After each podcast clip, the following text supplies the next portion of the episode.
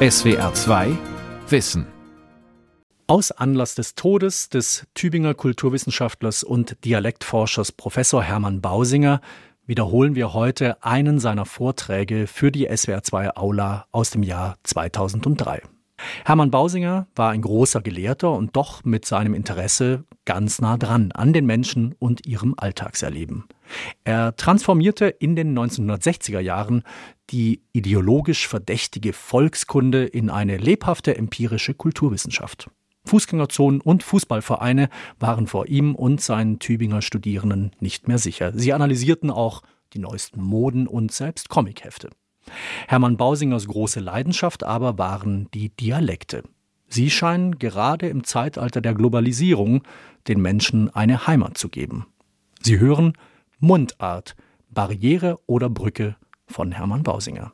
Vor etwas mehr als 200 Jahren erzählte der Berliner Aufklärer und Reiseschriftsteller Friedrich Nicolai von einer österreichischen Gräfin, die eine bayerische Standesgenossin wegen ihrer Aussprache zurechtwies. Liebe, sollten's halt nicht so schlecht Deutsch sprechen, sprechen immer die Korserin, muss Hasen die Kaserin. Das war in einer Zeit, in der es zwar längst eine einheitliche deutsche Literatursprache gab, in der die Aussprache aber noch nicht genau normiert war, so dass viele ihre regionale Sprachfärbung für das korrekte Deutsch hielten. Hundert Jahre später wurde die deutsche Bühnenaussprache festgelegt und heute ist die einheitliche Standardsprache so gegenwärtig, dass kaum mehr jemand Abweichungen von Kaiserin als richtig klassifizieren würde. Und doch finden sich nach wie vor genügend Leute, die, falls die Rede auf diese aussterbende Gattung kommt, von einer Korserin oder Kaserin sprechen und damit, zumindest im bayerisch-österreichischen Raum, auch gut verstanden werden. Es gibt eben nicht nur die Standardsprache, die oft auch als Hochsprache bezeichnet wird, sondern darunter eine Vielzahl und Vielfalt von Dialekten. Dialekte Mundarten sind die regionalen und manchmal lokalen, jedenfalls auf einen engeren Geltungsraum begrenzten Varianten der deutschen Sprache. Ihre Bedeutung und ihr Wert sind umstritten. Stellen sie eine Barriere dar, die nicht nur den Zugang zur Hochsprache behindert, sondern auch zu Lebensbereichen und Milieus, die durch die Hochsprache geprägt sind? Oder bilden sie nicht vielmehr in erster Linie die Brücke die in sonst nur schwer zugängliche familiäre Bereiche führt und ein Gefühl der Gemeinsamkeit vermittelt? Die Frage, das sei vorweg verraten, ist wie die meisten Entweder-oder-Fragen falsch gestellt. Aber immer wieder wurde und wird hier ein sich gegenseitig ausschließender Gegensatz konstruiert. In den 1970er Jahren prallten die Positionen direkt aufeinander. Es war viel von Sprachbarrieren die Rede, die vor allem für Unterschichtkinder den gesellschaftlichen Aufstieg blockierten, und der Dialekt wurde als wichtiges Element dieser Sprachbarrieren betrachtet. Man konnte damals in Familien von Sprachwissenschaftlern und Pädagogen geraten, wo die Eltern quasi von einem Tag zum anderen ein künstlich gedrechseltes Hochdeutsch sprachen, um Schaden von den Kindern abzuwenden und um ihnen frühzeitig Karrierechancen zu eröffnen. Zur gleichen Zeit entwickelte sich aber auch die Tendenz, der Mundart mehr Recht und mehr Raum zu geben, weil sie die Sprache der unteren Schichten verkörperte. Die Dialektdichtung, lange ein Reservat für sentimentale Naturgedichte und gereimte komische Episoden, wurde immer häufiger auf einen kritischen Ton gestimmt und griff ernste Themen auf. In den politischen Gremien der Kommunen und Landkreise wurde der Dialekt von manchen Diskussionsrednern demonstrativ herausgestellt. Und in den Schulen wurden Methoden entwickelt, um Kenntnisse im Dialekt für das Erlernen der Standardsprache nutzbar zu machen. Dies war gewissermaßen die Versöhnung der beiden Standpunkte, die eine entsprechend ausbalancierte Einschätzung erlaubte. Dialekt ja, aber keine Behinderung oder Blockade des Wegs zur Einheitssprache. Heute ist dies die vorherrschende Einstellung. aber sie sagt in dieser allgemeinen Form nichts darüber aus, wie die Akzente gesetzt werden, und außerdem haben sich die Rahmenbedingungen so stark verändert, dass sie auch radikalere Positionen begünstigen. Vor 30 Jahren war von Globalisierung noch kaum die Rede. Inzwischen hat sich der Horizont so erweitert, dass es erstaunlich wäre, wenn dies nicht auch Rückwirkungen auf die Einschätzung sprachlicher Verhältnisse hätte. Uneinheitliche, oft gegensätzliche Rückwirkungen. Auf der einen Seite wird betont, dass die expansiven Tendenzen, die Ausweitungen ins Globale, ein Gegengewicht brauchen, wenn so oft von einem Europa der Regionen die Rede ist, dann steckt darin nicht nur der Versuch, Macht und Eigensinn der Nationalstaaten von unten her auszuhebeln, sondern dieses Modell verdankt sich auch der Einsicht, dass der weite Ausgriff einen festen und sicheren Rückhalt braucht, und in dieser Perspektive kommt dann auch den kulturellen Eigenheiten der Regionen, für welche unter anderem die Mundart steht, ein besonderes Gewicht zu. Auf der anderen Seite wird aus der Tatsache, dass unsere Kommunikationswege in immer größere Entfernungen führen, auch die Forderung abgeleitet, alles Kleinräumige zu entsorgen oder zu vergessen, und das bedeutet dann auch, dass die Mundarten ihr Daseinsrecht verloren haben, dass es jedenfalls unzeitgemäß ist, für die Erhaltung der Dialekte einzutreten. Manchmal wird auch gesagt, die ganze Debatte um die Mundarten sei ein Streit um Kaisers Bart, denn der Dialekt, jeder Dialekt, sei nun einmal ein Auslaufmodell, und streng genommen gäbe es schon jetzt keine Mundarten mehr. Nun ist diese Einschätzung keineswegs neu. Als die Sprachforscher sich vor etwa zwei Jahrhunderten für die Dialekte zu interessieren begannen, erwuchs dieses Interesse aus ihrer Überzeugung, dass sie sich mit einem Gegenstand befassten, der in absehbarer Zeit verschwunden sein werde. In der fortschreitenden Alphabetisierung und der intensiveren Schulbildung, wie sie von den Aufklärern propagiert und gefördert wurde, sah man nicht nur die Möglichkeit der Annäherung an die Schriftsprache, man war vielmehr überzeugt, dass die Mundarten rasch verdrängt würden. Später waren es die durch die Industrialisierung ausgelösten Bevölkerungsbewegungen, von denen man das Ende der Dialekte erwartete, und vor allem den neuen Verkehrsmöglichkeiten schrieb man den Effekt zu, dass bald alle sprachlichen Formen begrenzter Reichweite ausgemustert würden. Im Rückblick erscheint diese Erwartung naiv. Die Leute fuhren mit der Eisenbahn ja nicht grundsätzlich in weit entfernte Gegenden, es waren keineswegs alle unterwegs, und diejenigen, die eine Fahrt unternahmen, kamen in der Regel nach kurzer Zeit wieder zurück. Die Untergangsprognose hielt sich trotzdem. Nach 1871 wurde sie politisch begründet. Damals prophezeiten Sprachwissenschaftler, dass die Volksdialekte allesamt in der allgewaltigen Schriftsprache aufgehen würden. Auch das war eine Fehlrechnung.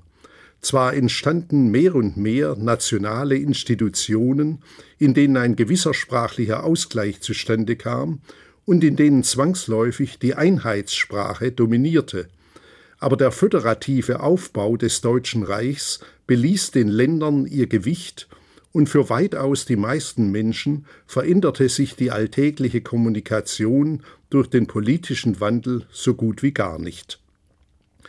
Seit zwei Jahrhunderten sind viele Dialektforscher davon überzeugt, dass sie ihre Ernte im letzten Moment einfahren, um sie in Wörterbüchern, Sprachatlanten und landschaftlichen Grammatiken, in jüngerer Zeit auch auf Schallplatten und Tonbändern zu speichern.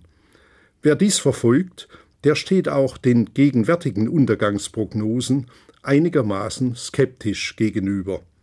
Allerdings muss in Rechnung gestellt werden, dass sich bestimmte Rahmenbedingungen so verändert haben, dass daraus eine erhöhte Gefährdung für die Mundarten abgeleitet werden kann. Drei Stichwörter sind in diesem Zusammenhang anzuführen. Das erste die Medien. Durch Bücher und Zeitungen kam die Standardsprache nur in schriftlicher Form zu den Menschen, Die neuen elektronischen Medien tragen die Einheitssprache dagegen akustisch in jedes Wohnzimmer. Zweites Stichwort Migration. Seit dem Ende des Zweiten Weltkriegs sind Millionen von Menschen aus anderen Landschaften und anderen Ländern hierher gekommen.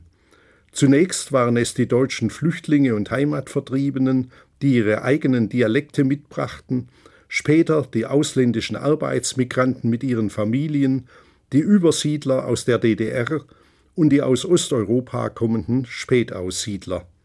Für einen Teil dieser Zuwanderer war die deutsche Sprache fremd und zunächst unverständlich. Fast alle aber waren jedenfalls mit den hier gesprochenen Mundarten nicht vertraut. Das dritte Stichwort Mobilität zielt nicht nur auf diese großen Bevölkerungsbewegungen, sondern auf die generelle Horizonterweiterung. Der Arbeitsplatz ist in vielen Fällen nicht mehr gleich um die Ecke, weite Pendlerwege werden zurückgelegt, es gibt häufig berufliche Verlagerungen und auch die Freizeitaktivitäten führen vielfach ins Weite. Und auch an die Mobilität der Konsumgüter ist zu erinnern, an die dadurch entstehende kontinuierliche Konfrontation mit fremden Dingen und auch fremden Bezeichnungen. Es wäre fahrlässig, wollte man all diese Veränderungen als Belanglosigkeiten auf die Seite schieben. Sie haben durchaus ihre Auswirkungen auf die sprachliche Situation. Aber es wäre auch fahrlässig, von solchen Szenen pauschal auf das Ende der Mundarten zu schließen. Bei näherem Zusehen lassen sich nämlich auch die neueren Begründungen für den Rückgang oder gar für das Verschwinden der Dialekte relativieren. Die starken internationalen Einflüsse kreuzen sich mit dem alten Sprachbestand. Jetzt ischt aber dei Pizza alle, gell? Mahnte kürzlich eine schwäbische Mutter ihre kleine Tochter. Und das geht so leicht über die Zunge und in die Ohren, dass man auf das fremde Element Pizzale in dieser Bemerkung erst einmal gestoßen werden muss. Und wer annimmt, dass die ausufernde Reiselust automatisch zur sprachlichen Neuorientierung führt, wird schnell widerlegt, wenn er sich der Exkursion eines Vereins oder auch einer Freundesgruppe anschließt und feststellt, dass die Teilnehmerinnen und Teilnehmer mitten im Ausland ihren heimischen Dialekt als eine Art Schutzschild gegen das Ungewohnte in Stellung bringen. Was die größeren Bevölkerungsbewegungen anlangt, so ergibt sich zum Teil tatsächlich eine Verlustbilanz. Dialekte wie das Ostpreußische oder das Schlesische werden meist nur noch in musealer Form bewahrt. Selbst innerhalb der Familien der Heimatvertriebenen werden sie nicht mehr regelmäßig und von allen benutzt. Die Jüngeren, soweit sie hier die Schule besuchten, haben sich großenteils der Sprache der Mitschüler angepasst was praktisch heißt, dass sie von einem Dialekt zu einem anderen übergegangen sind. Die ausländischen Arbeiter und ihre Familien leben überwiegend getrennt von der einheimischen Bevölkerung, die notwendigen Kontakte, etwa beim Einkauf, lassen sich mit wenigen deutschen Worten bewältigen. Aber die Jungen lernen nicht nur das Hochdeutsche in der Schule, sondern oft auch den örtlichen Dialekt im Umgang mit ihren Klassenkameraden schließlich die Medien. Es ist richtig, dass sie, abgesehen von wenigen Sendungen in der Mundart und trotz einer gewissen Lockerung in den Vorschriften für Sprecherinnen und Sprecher, die Standardsprache präsentieren, so dass praktisch alle Zuhörer große Mengen von reinem oder fast reinem Deutsch aufnehmen. Aber das aktive Sprachverhalten wird damit nicht automatisch verändert. Mit Günter Jauch sprechen schließlich nur ganz wenige Millionärsanwärter, mit Sabine Christiansen nur wenige hochrangige Politiker. Für das Gros des Publikums handelt es sich um eine Hör- und nicht um eine Sprechschulung. Medien, Mobilität, Migration. Keine zwingenden Todesursachen für die Dialekte. Die pauschale Feststellung, es gebe schon jetzt oder bald keine Dialekte mehr, ist ebenso falsch wie die Annahme, es habe sich auf diesem Feld überhaupt nichts geändert.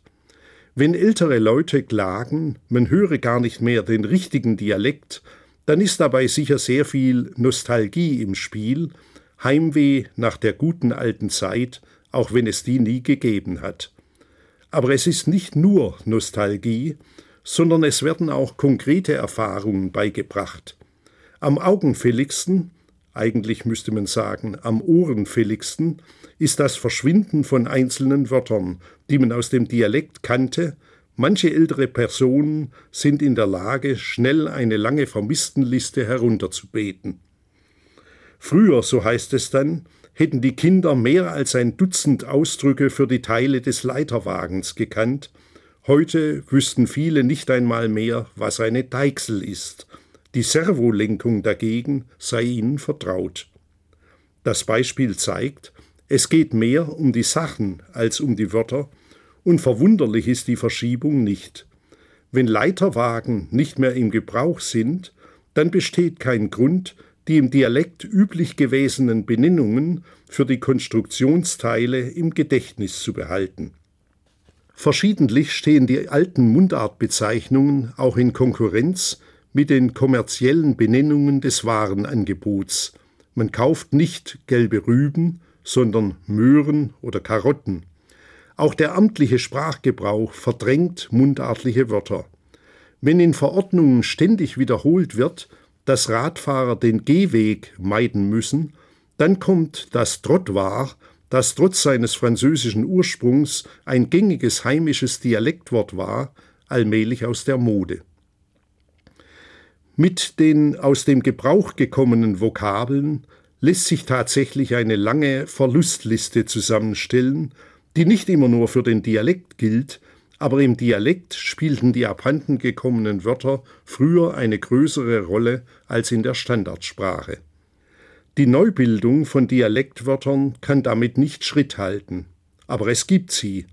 Als der mühsame Vorgang des Dreschens mechanisiert wurde, bezeichnete man dies als Maschine oder Maschinere. Für den Kühlschrank hat sich in manchen Gegenden die Bezeichnung Gfriere eingebürgert und in entsprechender Weise wird die Spülmaschine als Spüle bezeichnet. Das sind seltene Fälle, die Dauerpräsenz der hochsprachlichen Wörter in Verkaufsangeboten, in der Werbung, auf Rechnungen und natürlich auch im Diskurs der Medien hindert die Ausbildung spezifischer Mundartausdrücke. Aber es ist ja auch Mundart, wenn die betreffenden Wörter lautlich in die Mundart eingepasst werden.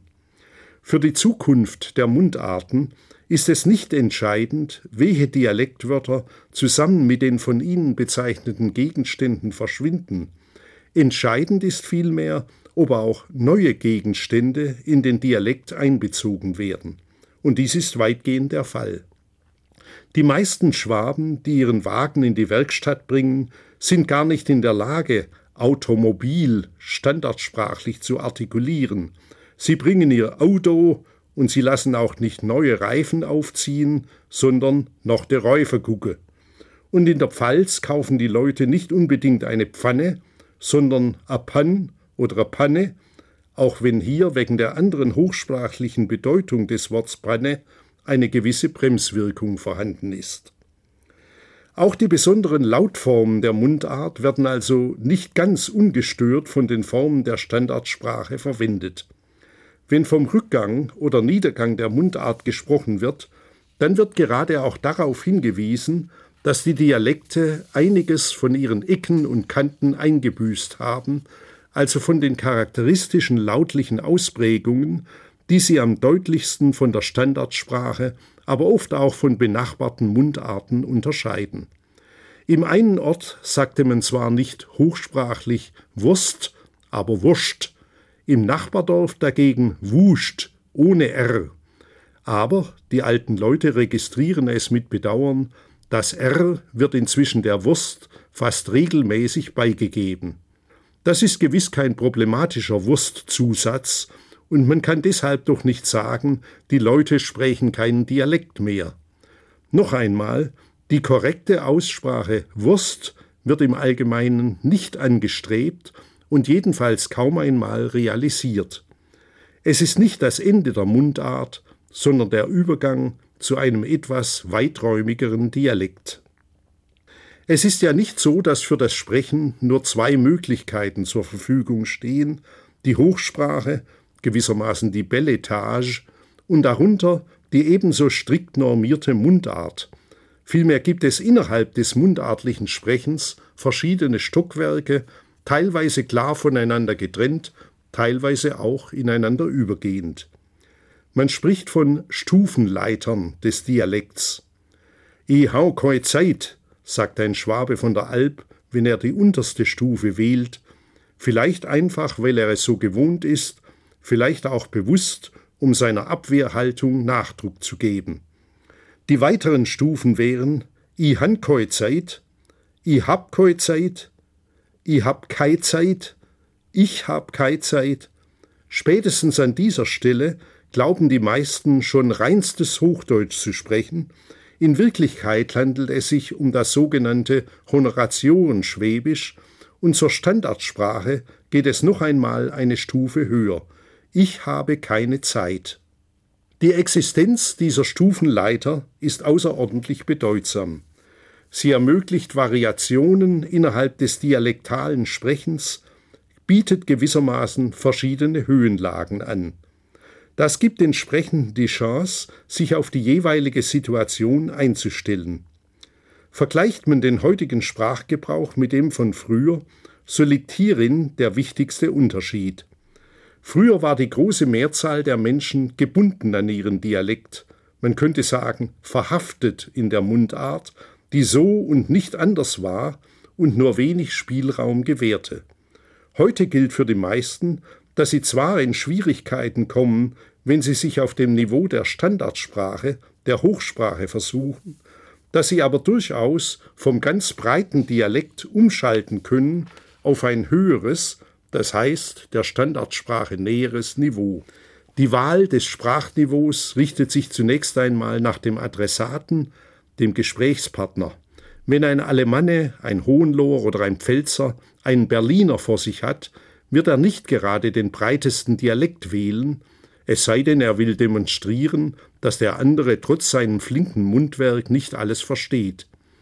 Die regionale Verortung des Gesprächspartners ist aber nur eine Bestimmungsgröße, es kommt auch darauf an, ob ich mit einer Frau oder einem Mann, einem Erwachsenen oder einem Kind, einem mehr oder einem weniger gebildeten spreche. Außerdem ist die Sprachlage davon abhängig, worüber geredet wird. Bei Bauern und ehemaligen Bauern kann man beobachten, dass sie bei Erzählungen über ihre landwirtschaftliche Tätigkeit schnell in die ausgeprägteste Form des Dialekts fallen, von der sie sich entfernen, wenn sie über andere private Erfahrungen oder auch über amtliche Zusammenhänge berichten. In vielen Fällen ist die Variation so häufig und so lebhaft, dass es wenig Sinn macht, ein bestimmtes Niveau als die eigentliche Sprechweise eines Menschen festzulegen und alles andere als Abweichung zu registrieren. Die eigentliche Sprechweise ist in vielen Fällen gerade ein Pendeln zwischen verschiedenen Sprachlagen. Jeder Sprechakt ist eine kleine Inszenierung, nur fällt das Inszenieren im Allgemeinen nicht auf. Es gibt allerdings auch Beispiele für auffällige Inszenierungen. Dazu gehören die Anstrengungen, die sich manche Vereinsfunktionäre auferlegen, wenn sie in offizieller Funktion sprechen. Sie bewegen sich dann auf einer Sprachhöhe, der sie nicht recht gewachsen sind, und man merkt ihnen die Glimmzüge an. Aber auch in der Gegenrichtung gibt es auffällige Inszenierungen, Glimmzüge nach unten, paradox gesprochen.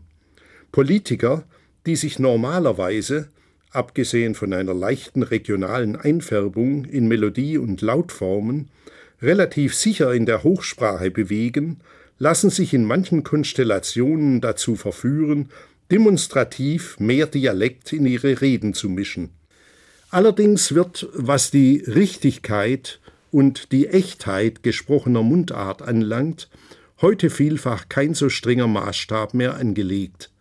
Das hängt einmal damit zusammen, dass man geglättete Allerweltsmundarten häufiger als früher zu hören kriegt und dass sie sogar mit einem gewissen Prestige versehen sind. Früher sprach man gelegentlich von Eisenbahnschwäbisch, Bahnhofsalemannisch und wie die Begriffe alle hießen. Es waren abschätzige Bezeichnungen für einen halbgaren, verwässerten Dialekt, mit dem nahezu überall verstanden werden kann. Heute gibt es vielerlei Instanzen, in denen gerade diese Sprechweise gepflegt wird. Im Rundfunk spielt eine oft nur oberflächlich aufgesetzte regionale Einfärbung der Sprache eine große Rolle, vor allem, aber nicht nur dann, wenn Traditionelles aufgewärmt und Folklore kommentiert wird.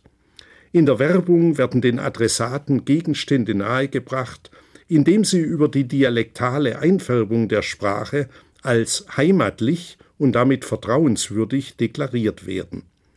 Auf dem Theater und im Kabarett braucht man eine mundartliche Sprechweise, die nicht nur in einer kleinen Region zu Hause ist, und wo Geistliche den Ehrgeiz entwickeln, im Dialekt zu predigen, sind auch sie auf eine artifizielle Ausgleichsmundart angewiesen. Ins Positive gewendet könnte man sagen, dass der Dialekt in solchen Fällen ein Stil und ein Spielmittel ist, bei dem es nicht auf philologische Genauigkeit, also auf die Übereinstimmung mit den realen Dialektmerkmalen eines Orts oder einer Gegend ankommt, sondern auf den bloßen Anklang vertrauter sprachlicher Töne. Echtheit der Mundart ist aber auch deshalb keine sehr realistische Forderung, weil das Mundartgefüge in Bewegung geraten ist.